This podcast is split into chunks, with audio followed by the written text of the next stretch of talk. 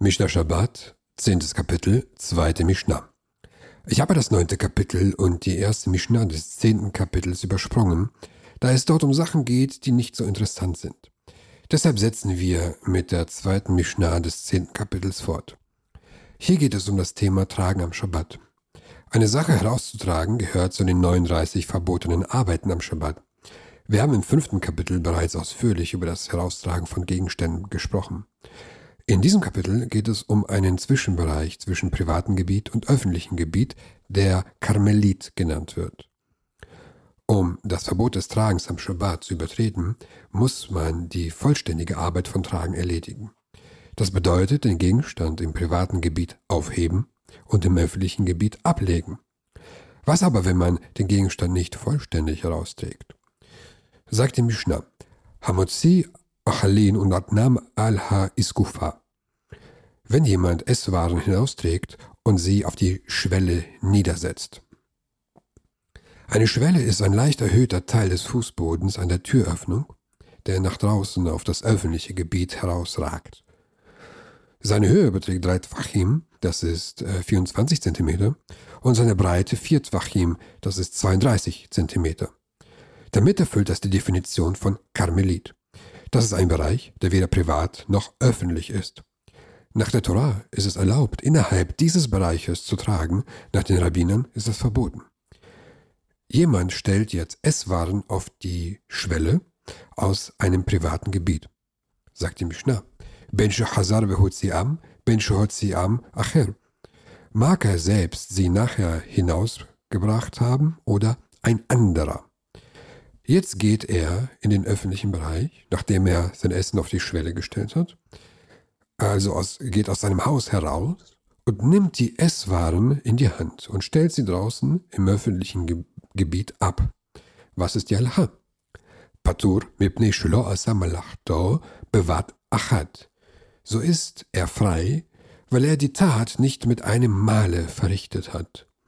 Er hat keine verbotene Arbeit gemacht, weil sie unvollständig war. Eine vollständige Arbeit wäre, die Esswaren im privaten Bereich aufzunehmen, sie herauszutragen und im öffentlichen Bereich abzulegen. Da er aber die Esswaren aus dem privaten Bereich auf einen Karmelitbereich gelegt hat, also auf die Schwelle, und von dort aus in den öffentlichen Bereich herausgetragen hat, so ist die Arbeit durch das Karmelit unterbrochen. Was, wenn nun die Schwelle unter drei Tvachim hoch ist und somit ein Teil des öffentlichen Gebiets. Sagt die Mishnah, Kufashe himalea pirot unatna al haiskufa hachitzona. Ebenso, wenn er einen Korb voll Früchten auf die äußere Schwelle niedersetzt. Diese Schwelle ist nur drei Tvachim hoch, also unter 24 Zentimeter, und gilt nicht als Karmelit, sondern schon als öffentliches Gebiet. Afalpi shrofa perot mi bachutz Obgleich die meisten Früchte sich nach außen befinden, patur et kol hakupa. So ist er frei, solange er nicht den ganzen Korb hinausgetragen hat. Die Mishnah spricht hier über den Fall, wo jemand einen Korb mit Gurken hat und dieser, setzt zu, dieser steht zur Hälfte auf öffentlichem Gebiet und zur Hälfte im privaten Gebiet.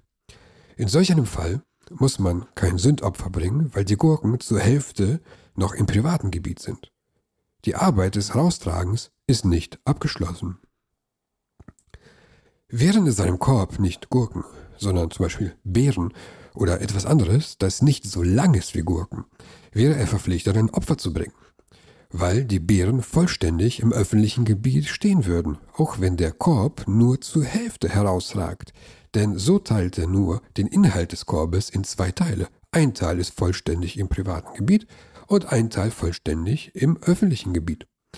Während es bei den Gurken so ist, dass jede einzelne Gurke wegen ihrer Länge zur Hälfte im öffentlichen Gebiet und zur Hälfte im privaten Gebiet liegt und somit keine vollständige Arbeit des Heraustragens verrichtet wurde.